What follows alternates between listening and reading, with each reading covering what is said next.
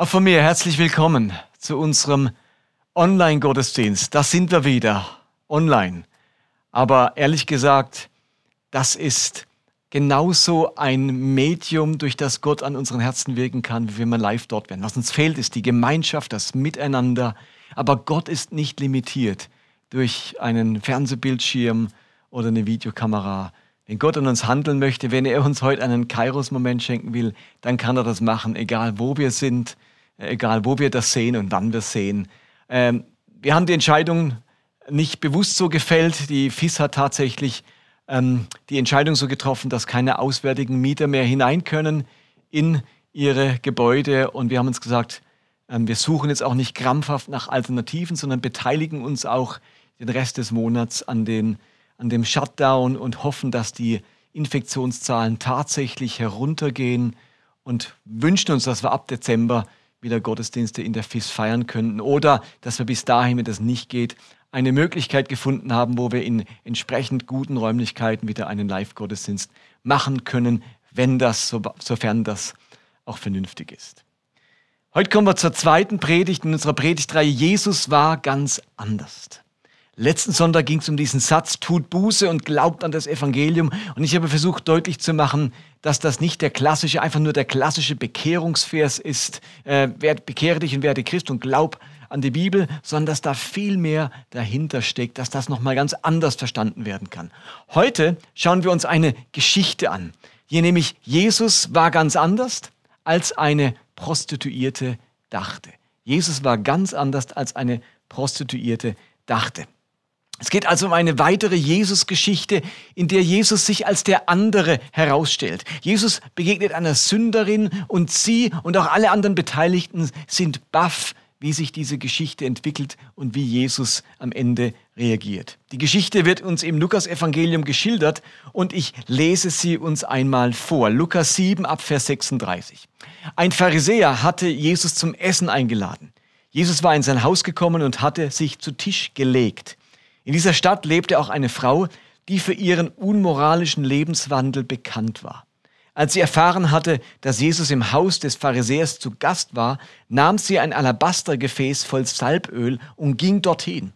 Sie trat an das Fußende des Liegepolsters, auf dem Jesus sich ausgestreckt hatte, kniete sich hin und fing so sehr zu weinen an, dass ihre Tränen seine Füße benetzten.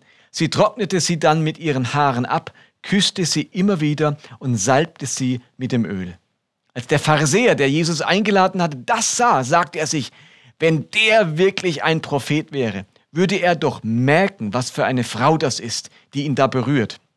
Er müsste doch wissen, dass das eine Sünderin ist. Simon, ich habe dir etwas zu sagen, sprach Jesus da seinen Gastgeber an. Sprich, Rabbi, sagte dieser. Jesus begann. Zwei Männer hatten Schulden bei einem Geldverleiher. Der eine schuldete ihm 500 Denare, der andere 50. Doch keiner von ihnen konnte ihm das Geld zurückzahlen. Da erließ er es beiden. Was meinst du, wer von beiden wird wohl dankbarer sein? Ich nehme an, der, dem die größere Schuld erlassen wurde, antwortete Simon. Richtig, sagte Jesus zu Simon und drehte sich zu der Frau um. Siehst du diese Frau? Ich bin in dein Haus gekommen und du hast mir nicht einmal Wasser angeboten, dass ich den Staub von meinen Füßen waschen konnte. Doch sie hat meine Füße mit ihren Tränen gewaschen und mit ihren Haaren getrocknet. Du hast mir keinen Begrüßungskuss gegeben, aber sie hat gar nicht mehr aufgehört, mir die Füße zu küssen, seit ich hier bin. Du hast mir den Kopf nicht einmal mit gewöhnlichem Öl gesalbt, aber sie hat meine Füße mit teurem Balsam eingerieben. Ich kann dir sagen, woher das kommt. Ihre vielen Sünden sind ihr vergeben worden. Darum hat sie mir viel Liebe erwiesen. Wem wenig vergeben wird, der zeigt auch wenig Liebe. Dann sagte er zu der Frau, ja, deine Sünden sind dir vergeben. Die anderen Gäste fragten sich, für wen hält er sich eigentlich, dass er auch Sünden vergibt? Doch Jesus sagte zu der Frau, dein Glaube hat dich gerettet. Geh in Frieden. Soweit die Geschichte aus dem Lukas-Evangelium. In unserer Geschichte gibt es drei Hauptpersonen, nämlich Simon, den Pharisäer, Jesus und eine Sünderin. Und ich möchte mit euch gerne mal diese drei Hauptpersonen nacheinander genauer untersuchen und auch mal schauen, wer ist denn das genau und wie muss man sich deren Lebenssituation vorstellen. Fangen wir an mit Simon, dem Pharisäer. Was sind eigentlich Pharisäer? Was war das für ein Typ, dieser Simon? Pharisäer waren zur Zeit Jesu eine Bewegung von Laien. Man schätzt, dass es zur Zeit Jesu ungefähr 6000 Pharisäer in Galiläa gab. Man könnte sagen, Pharisäer, das war eine Bewegung von entschiedenen Juden. So wie es bei uns eine Bewegung von entschiedenen Christen gibt. Also wir sagen ja oft, da gibt es Christen und es gibt entschiedene Christen. Es gibt irgendwie so Namenschristen und bekehrte Christen. Das machen wir manchmal ja auch, dass wir so eine Entscheidung treffen, ob die sinnvoll ist, wie auch immer. Ähm, und die Juden haben das damals ähnlich gemacht. Da gab es den normalen Juden und es gab die entschiedenen Juden. Und die nannten sich Pharisäer. Das war eine Bewegung, so wie, wie vielleicht äh, die, Evangeli, die, äh, die Bewegung der evangelikalen Christen gibt oder so. Da gab es heute gibt, so gab es damals die Bewegung der Pharisäer. Im Gegensatz zu den Schriftgelehrten Schriftgelehrten, was ein Beruf war, nämlich ausgebildeter Rabbiner, waren die Pharisäer ganz normale jüdische Leute, berufstätig als Handwerker oder als Händler, die aber ein hingegebenes und entschiedenes Judentum leben wollten. Im Alten Testament finden wir noch keine Spur von diesen Pharisäern, denn diese Bewegung entstand erst ungefähr 150 vor Christus.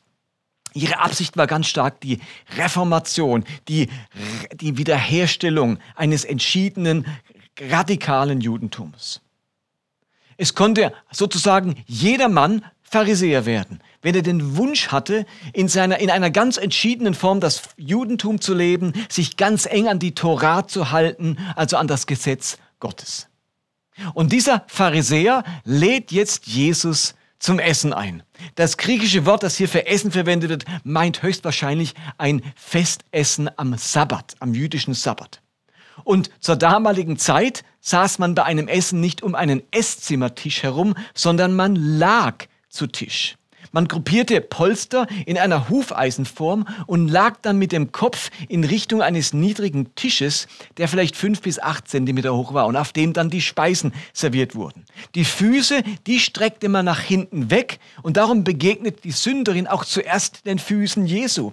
Die Füße, die waren damals nackt, da die Sandalen vor dem Betreten eines Wohnhauses ausgezogen wurden und Socken waren damals unbekannt. Und es ist jetzt offensichtlich, dass dieser Simon ganz spezielle Erwartungen an Jesus hatte. Der hat sich überlegt, oh, wer ist dieser Jesus? Könnte es sein, dass er der Prophet ist. Ich könnte sagen, der Prophet, eine Chiffre für den Messias, für den kommenden König, der Prophet. Er wollte etwas mit diesem Jesus erleben. Er wollte eine bestimmte Erfahrung mit ihm machen. Er wollte vielleicht, dass Jesus sich in irgendeiner Form unter Beweis stellt. Und dann macht Simon tatsächlich eine Erfahrung mit diesem Jesus, eine Jesus-Erfahrung, die aber dann ganz anders war, als er das erwartet und vielleicht auch erhofft hatte. Das war unser Simon. Gehen wir einen Schritt weiter zu Jesus. Er ist die nächste Hauptperson unserer Geschichte. Jesus ist in unserer Geschichte der Gast. Man kann sagen, seitdem Jesus öffentlich unterwegs ist, zeigt er ein ungeheures Interesse an den Menschen. Er ist im ganzen Land unterwegs, besucht Städte und Dörfer und ist sozusagen hauptberuflich Gast. Er ist Gast bei Simon dem Aussätzigen, er ist Gast bei, einem verachteten, bei dem verachteten Oberzöllner Zachäus, er ist Gast bei seinen Freunden Maria und Martha, er ist zu Gast bei Sündern und Zöllnern, er ist zu Gast bei verzweifelten Eltern, er ist zu Gast bei seinen Jüngern und deren Schwiegermüttern. Immer lässt sich Jesus von Menschen einladen, immer wieder.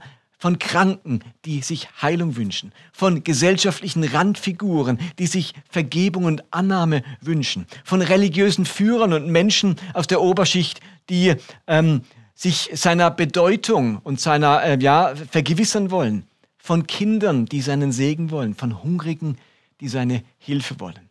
Ich denke, es gibt eine ganz große Überschrift über dem Leben Jesu und die lautet Zuwendung. Jesus hat sich ununterbrochen Menschen zugewandt. Ist euch bewusst, wie ungeheuer kontaktfreudig Jesus war? Vom verachteten Sünder bis zum angesehensten Pharisäer. Jesus hatte keine Berührungsängste. Er, hatte, er kannte keine Schubladen. Er war durch und durch kontaktfreudig. Das macht diesen Mann so besonders. Seine uneingeschränkte und bedingungslose Zuwendung, die er immer wieder an den Tag legt. Also, wenn man damals als Jünger Jesu nicht kontaktfreudig war und nicht zur Zuwendung fähig, dann hatte man irgendwie ziemlich schlechte Karten, weil man mit einem Rabbi unterwegs war, der sich andauernd einladen ließ und den Kontakt zu den Menschen gesucht hat. Ich meine, man konnte gar nicht mehr mitzählen, wie viele Kontakte Jesus jeden Tag hatte, wie oft er Gast war und wie oft er sich persönlich zugewendet hat. Und wenn dann die Kinder gekommen sind, zur damaligen Zeit nun wirklich die unwichtigste Bevölkerungsgruppe, dann haben die Jünger verständlicherweise gesagt, also irgendwann ist Schluss, bitte überfordert den Rabbi nicht, ihr lieben Kinder und Eltern, geht nach Hause. Aber Jesus korrigiert sie und sagt stattdessen, lasst die Kinder zu mir kommen. Und wenn er in ein Dorf kam, das ihm eigentlich feindselig gegenüberstand, wie eben bei den Samaritern, und er zutiefst erschöpft ist und eigentlich ausruhen möchte und seine Jünger zum Einkaufen schickt. Und dann bringt er es doch nicht fertig, keinen Kontakt mit einer samaritischen Frau am Brunnen herzustellen und Heilung in ihre Seele zu bringen, obwohl er äh, fix und fertig ist. Der Mann ist sowas von kontaktfreudig, sowas von initiativ, wenn es um Beziehungen geht, wenn es um andere Menschen geht. Jesus muss einfach auf die Leute zugehen. Seine Zuwendungskraft war Ausdruck seiner Liebe zu den Menschen. Ich wünsche mir, dass etwas davon auf mich abfärbt, von dieser Zuwendung und von dieser Kontaktfreudigkeit. Mir ist das nicht in die Wiege gelegt, aber ich wünsche mir, dass das auf mich abfärbt. Bei Elia nennen wir diese Art des Lebens Herz zeigen. Das ist Teil unserer Mission. Wir wollen Herz zeigen. Es geht dabei um die Fähigkeit, eben sich zuzuwenden, kontaktfreudig zu sein, barmherzig zu sein, sein Herz zu zeigen und zu schenken. Paulus kann Jahrzehnte später im Titusbrief über das Kommen Jesu folgendes schreiben. In Titus 3, Vers 4 steht, als dann aber die Güte und Menschenliebe von Gott, unserem Retter, sichtbar wurde, rettete er uns. Also in Jesus, unserem Retter, wird die Menschenliebe Gottes sichtbar. Griechisch steht da das Wort Philanthropia. Philos, die Liebe, Anthropos, der Mensch, Menschenliebe. Philanthropie. Immer wieder wird in christlichen Kreisen eher das Bild eines zornigen Gottes vermittelt, der zutiefst entsetzt ist über die Schlechtigkeit der Menschen, der sich innerlich abwendet von allem Unheiligen und Sündigen, der mit dem Gericht droht und oh, weil er mit der Schuldhaftigkeit und Sündhaftigkeit der Menschen abrechnen möchte. Und in Jesus zeigt sich etwas ganz anderes. Da zeigt sich nicht der Zorn Gottes. In Jesus zeigt sich, wie Paulus im Titusbrief sagt, die Philanthropie, die Menschenliebe Gottes. Gott ist ein Philanthrop, jemand, der die Menschen zutiefst liebt. Und er kann nicht anders, als sich immer und immer wieder hinzugeben, zuzuwenden und an seine Geschöpfe zu verschenken. Das zeichnet diesen Jesus aus. Zuwendungskraft, kontaktfreudig, ein Philanthrop. Und damit kommen wir zur letzten Person unserer Geschichte, der Sünderin. Wir befinden uns ja bei einem orientalischen Festessen. Bei solch einem Festessen war es undenkbar, dass Frauen anwesend waren. Nicht einmal die Ehefrau von Simon war bei diesem Essen anwesend. Auch Frauen haben dort nicht bedient, sondern das war alles Männersache. Und nun kommt eine Frau herein, nicht nur eine Frau, sondern eine stadtbekannte Sünderin ins Haus dieses Simon. Das war ein handfester Skandal. Und ihr dürft euch Häuser nicht vorstellen wie heute. Haustür auf, Wände, Fenster, Rollladen runter und man sieht einfach nichts von außen rein und von, von innen raus, ähm, sondern das waren damals Gehöfte. Das war offene Bauweise. Da haben viele Generationen zusammengewohnt. Wenn Simon so ein Fest macht, dann könnt ihr davon ausgehen, dass drumherum 30 bis 40 Personen in der unmittelbaren Nähe waren und das miterlebt haben. Da hat man nicht die Haustür abgeschlossen, sondern das war ein offenes Setting. Da konnten die Leute das beobachten. Und jetzt kommt in dieses Setting, wo alle mitbekommen, eine stadtbekannte Sünderin herein. Das war ein handfester Skandal. Und die Frage ist, warum wird diese Frau als Sünderin bezeichnet? Wer wurde überhaupt damals als Sünder oder Sünderin bezeichnet? Es ging, und das ist jetzt ganz wichtig zu verstehen, es ging nicht darum, dass Simon der Pharisäer sündlos war Und diese Frau war eine Sünderin. Versteht ihr, auch Simon wusste, dass er ein Sünder ist. Und auch Simon ist regelmäßig zum Tempel gegangen und hat Opfer gebracht zur Vergebung seiner Sünden und zur Reinigung. Aber wenn jemand als Sünder bezeichnet wurde, dann ging es um etwas ganz anderes. Das war nicht der Ausdruck für jemand wie, wie jeden Menschen, der ein Sünder ist, sondern wenn man zu jemand Sünder gesagt hat, du bist ein Sünder, das ist eine Sünderin, dann gab es zwei Möglichkeiten, ähm, jemand so bezeichnen. Nämlich, die eine war, dass jemand deswegen ein Sünder war, weil er seinen Lebensunterhalt durch eine Tätigkeit verdiente, die in der Tora verboten war. Es war also ein berufsmäßiger Sünder. Er hat gesündigt, weil sein Beruf täglich ihn zur Sünde ge gebracht habe. Wer war das? Zum Beispiel die Zöllner, weil sie berufsmäßig mit den Römern zusammengearbeitet haben. Oder die Gerber, weil sie berufsmäßig andauernd mit toten Tieren in Berührung kamen, was verboten war. Oder die Geldverleiher, denn Zinsen nehmen war im Alten Testament verboten. Das waren Sünder, weil sie berufsmäßig gesündigt haben. Und dann galten Menschen auch als Sünder, wenn sie notorisch sündigten. Also wenn es bekannt war, was für ein sündiges Verhalten sie lebten, weil es irgendwie öffentlich geworden ist, weil sie dabei erwischt wurden, weil jemand beim Diebstahl oder bei der Unzucht oder beim Ehebruch erwischt wurde und das nicht zum ersten Mal. Und jetzt ist das stadtbekannt, jetzt weiß das jeder, es ist das öffentlich geworden und, ähm, und es war, war wohl nicht das erste Mal. Und durch dieses ständige Sündendigen und dieses Öffentlichwerden bekommen sie jetzt diesen negativen Ruf und das Stigma, du bist ein Sünder. Wenn nun Frauen als Sünderinnen bezeichnet wurden, dann handelte es sich historisch meistens um Prostituierte. Und davon gab es im Altertum und auch hier in Israel zwei Sorten. Es gab zum einen Prostitution als Armutsprostitution. Also Frauen, die in schrecklicher Armut waren und dafür und deswegen ihren Körper verkauft haben. Die klassische Armutsprostitution. Daneben gab es aber auch sogenannte Edelprostituierte. Sie waren oftmals hochgebildet, emanzipiert und haben ihre Dienste in entsprechenden Kreisen angeboten. Und die Frau in unserem Text hier, das war entweder solch eine Edelprostituierte oder sie war jemand, die den Ruf einer Unzüchtigen oder einer Ehebrecherin bekommen hatte, aber gleichzeitig über gute finanzielle Mittel verfügte. Warum? Warum muss sie in irgendeiner Weise über gute finanzielle Mittel verfügt haben? Nun, das liegt an dem, was sie mitbringt. Der Text sagt, dass sie eine Alabasterflasche mit Salböl mitbringt. Wörtlich steht hier Myrrheöl. Und solch eine kleine Menge dieses kostbaren Öls hat nach heutiger Kaufkraft einen Wert von ca. 3000 Euro. Davon konnte eine normale jüdische Frau nur träumen. Das war das Parfüm der gesellschaftlichen Oberklasse. Und Alabaster, das wurde in Ägypten hergestellt und das war ein so speziell bearbeiteter Stein, dass er transparent wurde. Das war ein unglaubliches Handwerk, eine Alabasterflasche herzustellen. Da konntest du eine Kerze reinstellen und es hat das Glas hat geleuchtet wie heute bei einer, ähm, äh, bei einer Lampe. Das war so hauchdünn bearbeitetes Glas, dass es eben transparent wurde. Alabaster. Sowas konnte man nur in den Edelboutiquen in Tiberias oder Sephoris kaufen.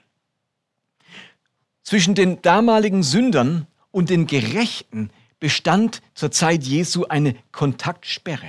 Mit Sündern hatte man nichts zu tun. Ihr müsst euch bewusst machen, dass ähm, wenn jemand ein Sünder war, in der Tora, also im Alten Testament, ganz oft geboten wurde, solch einen Mensch zu steinigen oder aus dem Volk hinweg zu tun. Nun war das zur Zeit Jesu nicht mehr so leicht, jemanden zu steinigen, weil man unter römischer Oberherrschaft war und deswegen kein Recht mehr hatte, selber Todesurteile zu verstrecken.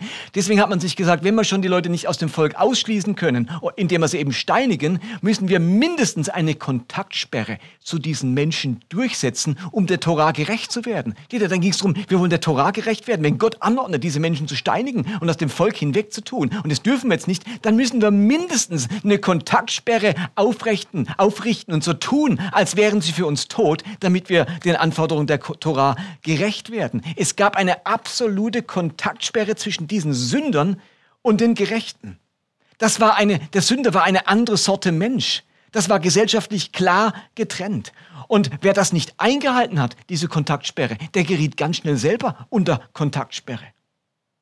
Und nun kommt diese stadtbekannte Edelprostituierte, Sünderin, herein und durchbricht diese Kontaktsperre von ihrer Seite her. Sie geht auf Jesus zu und gelangt natürlich zuerst an seine Füße, die an der Festtafel eben nach hinten weggestreckt wurden. Und sie beginnt bitterlich zu weinen. Dadurch werden die Füße Jesu nass und dann trocknet sie die mit ihren Haaren ab. Dafür musste diese Frau ihre Haare öffnen. Aber das war einer jüdischen Frau strikt verboten, sich mit offenen Haaren vor fremden Männern zu zeigen. Und dann salbt sie seine Füße mit dieser kostbaren Salbe. Auch das war vollkommen ungewöhnlich. Niemals hätte man mit dieser Salbe die Füße gesalbt. Diese Salbe wurde benutzt, die war so kostbar, um die Haare zu salben, um ihnen besonderen Glanz und Geschmeidigkeit zu verleihen. Aber man salbt doch mit so einer kostbaren Salbe 3000 Euro doch nicht die Füße, die nur kurz darauf schon wieder staubig werden, weil man durch die dreckigen Straßen, die staubigen Straßen der Stadt läuft. Und dann küsst sie die Füße Jesu. Auch das hatte eine Bedeutung. Die Füße küssen hatte eine Bedeutung. Der Kuss auf die Wange, das war der Kuss zwischen Gleichgestellten. Untergebene gehen auf die Knie und küssen die Hand der anderen Person. Für einen Fußkuss gab es im Orient nur zwei Gründe. Der eine war, dass ein Sklave oder ein Leibeigener seinem Herrn die Füße küsst und damit zum Ausdruck bringt, mein Leben gehört dir. Ich bin dein Eigentum. Das war der Fußkuss des Sklaven seinem Herrn gegenüber. Ich gehöre dir. Es gab aber noch einen zweiten Anlass für einen Fußkuss. Wenn mir von jemandem das Leben gerettet wurde, so hat man seinem Lebensretter die Füße geküsst und damit zum Ausdruck gebracht, mein Leben verdanke ich dir. Mein Leben verdanke ich dir. Und dann hat man jemanden die Füße geküsst. Offensichtlich verdankt diese Frau in irgendeiner Form ihr Leben Jesu, denn sie war ja nicht die Sklavin von Jesus. Also kommt nur die zweite Variante in Betracht. Sie verdankt ihr Leben Jesus. Ist ja spannend. Im Johannesevangelium gibt es eine Geschichte einer Ehebrecherin, die auf frischer Tat erwischt wurde, wo also öffentlich wurde und die gesteinigt werden sollte. Und dann sagt Jesus, wer ohne Sünde ist, werft den ersten Stein. Die verdankt zum Beispiel ihr Leben Jesu. Wäre ja spannend, ob das vielleicht zufällig die gleichen Frauen hier sind. Und natürlich ist Simon entsetzt über dieses Geschehen. Denn wenn Jesus wirklich der Prophet wäre, der Messias wäre, dann hätte er doch sofort erkennen müssen, mit was für einer Frau er es hier zu tun hat und dass die die Kontaktsperre über, äh, über, äh, durchbricht und dass sie eine Sünderin ist. Und selbst wenn er nicht der Messias ist, sondern wenn er nur ein normaler jüdischer Rabbi wäre, dann hätte er den Kontakt mit dieser Sünderin nicht geschehen lassen dürfen. Und er hätte sich keinesfalls von dieser Frau berühren lassen dürfen, denn ihre Unreinheit hätte sonst auf ihn selbst abgefärbt. Und weil Jesus das Entsetzen von Simon und den anderen Gästen spürt, erklärt er sich und sein Verhalten durch ein Gleichnis. Es ist die Geschichte von einem Geldverleihern und zwei Schuldnern. Der eine schuldet 500 Silberstücke Denare, der andere 50. Ein Silberstück entspricht ungefähr einem Tageslohn. Beide können es nicht bezahlen. Und allen ist sofort klar, der Geldverleiher ist Gott der die 50 äh, Silberstücke schuldet, ist Simon, der Pharisäer. Und die Person, die die 500 Silberstücke schuldet, ist diese Prostituierte. Zehnmal so schlimm und so schuldig wie Simon. Und Jesus stellt jetzt die entscheidende Frage am Ende dieser, dieses Gleichnisses. Was meint er? Wer von den beiden wird wohl dankbarer sein? Ich nehme an, der, dem die größere Schuld erlassen wurde. Wer wird dankbarer sein? Was hier bei diesem Festmahl geschieht durch diese Frau, ist ein Akt der Dankbarkeit. Und ausgehend von dieser Beobachtung macht Jesus jetzt den Unterschied zwischen Simon und dieser Sünderin deutlich. Er sagt, ich bin in dein Haus gekommen, du hast mir kein Wasser angeboten. Du hast mir keinen Begrüßungskuss gegeben.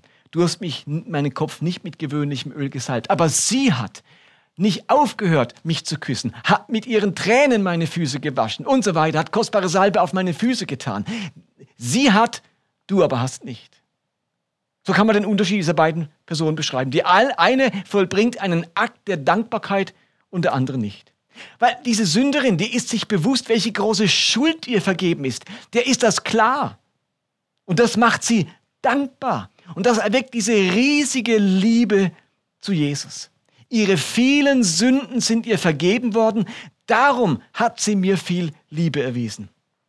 Also ich merke, wie Dankbarkeit und die daraus resultierende Liebe und Hingabe für mich überhaupt nicht selbstverständlich sind. Steht ihr, in einer Gesellschaft, in der alle Menschen relativ zivilisiert und gesittet sind und man sich in, seiner, in seinem grundlegenden Verhalten kaum von anderen Menschen unterscheidet, da fällt es gar nicht so leicht, sich als Sünder wahrzunehmen und Gott um Vergebung zu bitten. Versteht ihr? Meine generelle Anständigkeit verstellt mir zu oft den Blick für meine Unzulänglichkeiten. Ich habe eher selten den Eindruck, dass ich Vergebung besonders nötig hätte. Ich weiß nicht, wie es euch geht. Aber wenn man dann ein paar Jahre Christ ist, sich anständig verhält, zivilisiert ist, da ist man nicht mehr in der Position, dass man dauernd denkt, oh, ich bin Gott so dankbar, dass er mir dauernd vergibt. Ich habe so einen Eindruck, ach, Gott hat mit mir nicht so viel Arbeit. Und eine Gesellschaft, in der die wesentlichen Bedürfnisse des Lebens so abgesichert sind, fällt es ebenfalls schwer, eine grundlegende Lebensdankbarkeit zu entwickeln. Die Regale der Lebensmittelgeschäfte sind voll, die Arbeitslosigkeit ist niedrig und zudem versichert. Die Ärzte- und Apothekendichte ist hoch. Schon das Kind wird als, also, man wird bereits als Säugling geimpft, als Schutz vor allen möglichen Krankheiten. Frieden und Sicherheit um uns herum sind stabil. Der Strom kommt aus der Steckdose, das Wasser aus dem Wasserhahn und die Wärme von den Heizkörpern. Da ist es gar nicht so einfach, immer wieder die überwältigende Erfahrung der Dankbarkeit zu machen, wie sie viele Generationen vor uns gemacht wurde. Und so sagt Jesus, wem wenig vergeben wird, der zeigt auch wenig Liebe. Oder in anderen Worten, wer wenig dankbar ist, der zeigt auch wenig Liebe. Ihr Lieben, den Satz müssen wir, den müssen wir hören. Wer wenig dankbar ist, der zeigt auch wenig Liebe. Ich könnte es auch nochmal anders formulieren. Wer wenig Dankbarkeit äh, empfindet, der entwickelt auch keine besonders große Liebe und Hingabe. Wir denken ja öfter, wir denken ja oft, je frömmer wir werden, je heiliger wir werden, desto mehr lieben wir Jesus. Aber Frömmigkeit kann auch dazu verleiten, sich immer weniger bewusst zu werden, wie sehr man Barmherzigkeit braucht, wie sehr man Vergebung braucht, wie sehr man Gnade nötig hat. Man ist ja so fromm, so gläubig, so moralisch. Und plötzlich wird vieles selbstverständlich. Und meine Liebe und Dankbarkeit nehmen ab. Im Lauf der frommen Jahre steigt dann nicht meine Dankbarkeit, sondern meine Erwartungshaltung Jesus gegenüber. Wie in einer ungepflegten Ehe verschwindet im Lauf der Jahre die Dankbarkeit füreinander und steigen, steigern sich dagegen die Forderungen und die Erwartungen aneinander. Ich merke immer wieder, dass Dankbarkeit ein gewisses Maß an Naivität erfordert. Dankbarkeit erfordert ein gewisses Maß an Naivität. Denn gute Argumente sind oftmals der größte Feind unserer Dankbarkeit. Ich bin Gott dankbar für das schöne Wetter. Nun ja, das hat doch mehr etwas mit Hochdruck- und Tiefdruckgebieten zu tun, mit der Erwärmung der, Wehr, der, der Meere und dem Golfstrom. Ich bin Gott dankbar für das Essen auf dem Tisch naja, das hat doch mehr mit meinem Arbeitgeber, dem monatlichen Gehaltscheck zu tun, der gut, den guten Import- und Exportbedingungen und unserem Wirtschaftssystem. Ich bin Gott dankbar für unser Neugeborenes. Naja, jeden Tag werden ca. 350.000 Menschen geboren. So besonders ist das nun auch wieder nicht. Ich bin Gott dankbar für meine Gesundheit. Nun ja, das hat ehrlich gesagt mehr mit der medizinischen Versorgung, mit, unserem, mit unseren Hygienestandards und unserer ausreichenden Ernährung zu tun. Ja, für alles, was mich dankbar machen könnte, gibt es eine wissenschaftliche Erklärung, eine Statistik, ein Gegenbeispiel und eine Ablenkung. Die Frau in unserer Geschichte hat sich davon nicht abhalten lassen. Auch sie hatte ihre Erklärungen, ihre Statistik, ihr Gegenbeispiel und ihre Ablenkung. Vielleicht wusste Jesus gar nicht genau, was du wirklich angestellt hast. Oder dass deine Schuld so groß war, ist nicht nur deine Schuld, du bist auch Opfer. Ich kann mich bei dieser Feier nicht blicken lassen. Das durchbricht alle Konventionen und Jesus wird bestimmt stinksauer. Diese Frau hat sich von allen Argumenten, die es gegeben hat, nicht davon abhalten lassen, Jesus ihre Dankbarkeit zum Ausdruck zu bringen. Jesu Erbarmen war der Treibstoff ihrer Dankbarkeit. Und ihre Dankbarkeit war der Treibstoff ihrer Hingabe. Diese Frau, die hat ihre Dankbarkeit konkret zum Ausdruck gebracht. Sie hat ihre Dankbarkeit, ich nenne es mal, zelebriert. Ihre Tränen waren Ausdruck ihrer Dankbarkeit. Ihre Zärtlichkeit war Ausdruck ihrer Dankbarkeit. Die mitgebrachten Kostbarkeiten waren Ausdruck ihrer Dankbarkeit. Ihre unterwürfige Haltung und hingebungsvolle Haltung waren Ausdruck ihrer Dankbarkeit. Und Jesus hat das wertgeschätzt. Er sagt ja, wem viel vergeben ist, der liebt viel. Diese Frau hat viel geliebt. Jesus hat sich geliebt gefühlt. Da hat ihn jemand geliebt.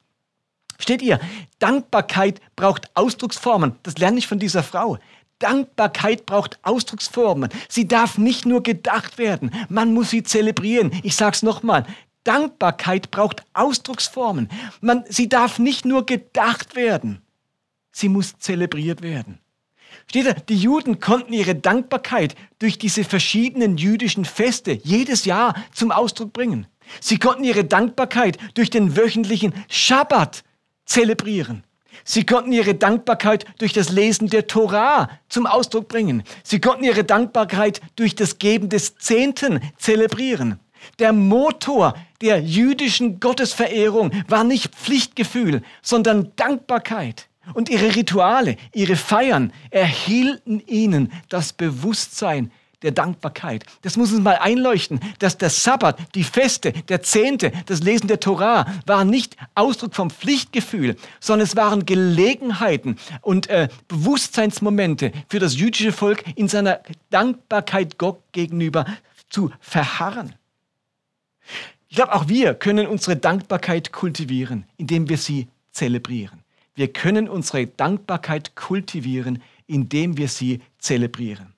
Kultivierte Dankbarkeit ist das beste Mittel gegen ein wachsendes Pflichtgefühl. Feiern, das Gute zelebrieren, innehalten, Rituale, staunen, genießen, das darf uns nicht verloren gehen. Uns geht am Ende nicht nur um geistliche Dankbarkeit. Es lohnt sich, jede Form von Dankbarkeit zu zelebrieren und zu kultivieren.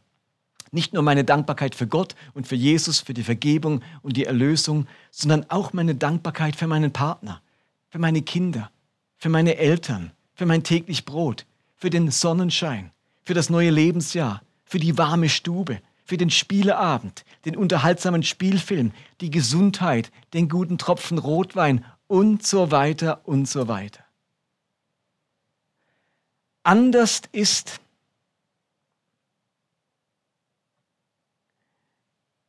Jesus ist anders als erwartet auf dieser Feier. Er verhält sich anders, trotz dem Protest der Anwesenden. Jesus heißt diese Frau willkommen. Ihre Dankbarkeit darf Ausdruck finden. Und Jesus fühlt sich geliebt, wo Menschen ihrer Dankbarkeit Ausdruck verleihen.